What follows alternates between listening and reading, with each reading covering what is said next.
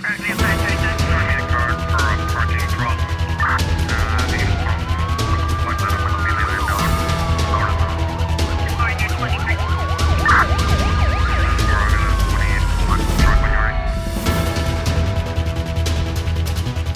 As autoridades alfandegárias dos Países Baixos apreenderam mais de 8 mil quilos de cocaína em Roterdão, naquela que foi a maior apreensão de droga de sempre no país. Revelação feita hoje pelo Ministério Público da cidade. Os eh, procuradores informam que a droga tinha um valor estimado de 600 milhões de euros. Foi, a descoberta, foi descoberta num contentor de bananas oriundo do Equador, sendo depois eh, destruída. A apreensão ocorreu a 13 de julho, mas ainda não uh, resultaram quaisquer detenções da investigação em curso, mantida em segredo até hoje, que aconteceu um dia após um candidato presidencial do Equador, conhecido por se insurgir contra os cartéis de droga e a corrupção no país sul-americano, ter sido morto a tiro num comício. O crescimento do tráfico uh, de droga na Europa está a alimentar a violência e a corrupção naquele continente, isto de acordo com o relatório publicado em junho pela Agência da União União Europeia que eh, monitoriza as drogas e os comportamentos aditivos. Segundo o documento, foram confiscadas 303 eh, toneladas de cocaína pelos países membros da União Europeia em 2021, uma quantidade recorde na zona econômica exclusiva. Ainda segundo o mesmo relatório, os portos de Roterdão nos Países Baixos e de Antuérpia na Bélgica são as principais portas de entrada da cocaína latino-americana no continente europeu europeu. Também no Brasil, as autoridades já apreenderam esta quinta-feira 760 kg de cocaína no porto de Navegantes, no estado sulista de Santa Catarina. É a maior apreensão do ano. Em comunicado, a Polícia Federal explica que a droga que estava oculta em dois contentores de cargas de esmalte cerâmico. É a maior apreensão do ano que, e decorreu da fiscalização sistemática realizada pelos dois órgãos em portos de Santa Catarina. O scanner indicou a presença das tablets de cocaína no meio da carga de esmalte cerâmico. Esta é a quarta apreensão de cocaína este ano no porto de Navegantes. O balanço dos grandes incêndios florestais no arquipélago norte-americano do Havaí subiu para 53 mortos, anúncio feito hoje pelas autoridades do condado de eh, Maui, a ilha mais afetada. As autoridades locais haviam afirmado pela manhã que o fogo que assola Laína estava 80% controlado e, segundo o novo comunicado, não houve mudanças. O incêndio já destruiu uma grande parte da cidade turística de eh, Laína, na costa oeste de Maui. As autoridades norte-americanas decretaram o estado de emergência e a vice-governadora Sylvia Luke disse que a rede hospitalar de Maui ficou sobrecarregada com o afluxo de doentes com queimaduras ou por inalação de fumo.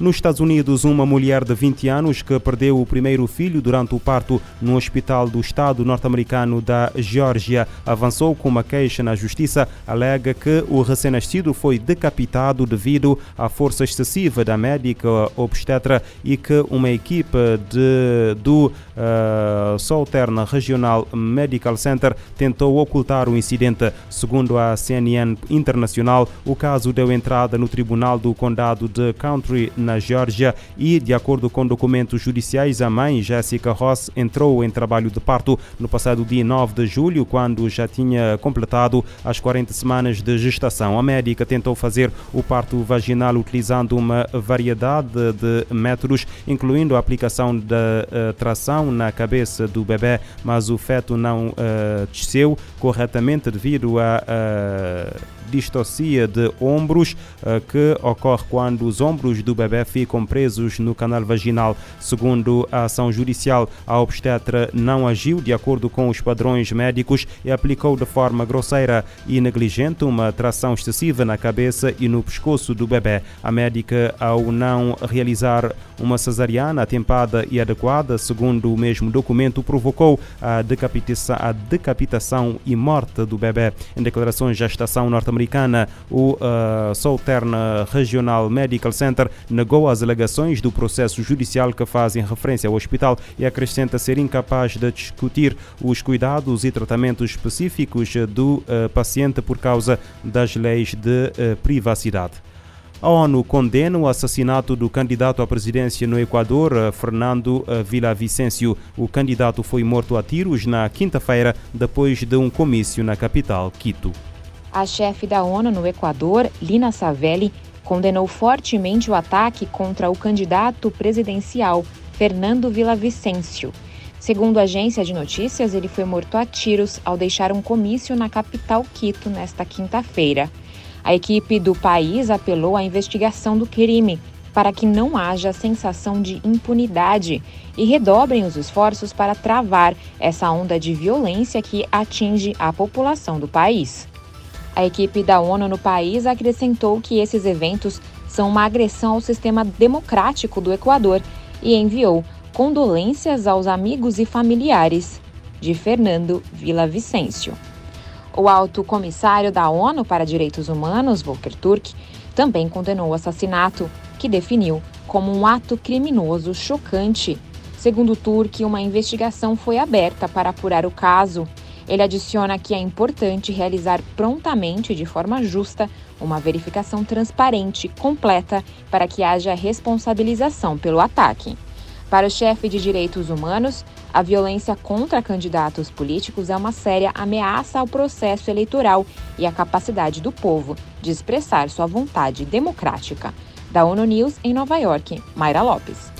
Os seis detidos suspeitos do homicídio do candidato a presidente do Equador, Fernando Villavicencio, são de nacionalidade colombiana, tal como o homem que morreu no local. Informação avançada hoje à agência EFA por fontes da polícia equatoriana. As autoridades equatorianas tinham referido até agora que vários homens participaram no assassinato de Villavicencio, que resultou ainda em pelo menos nove feridos, incluindo três polícias.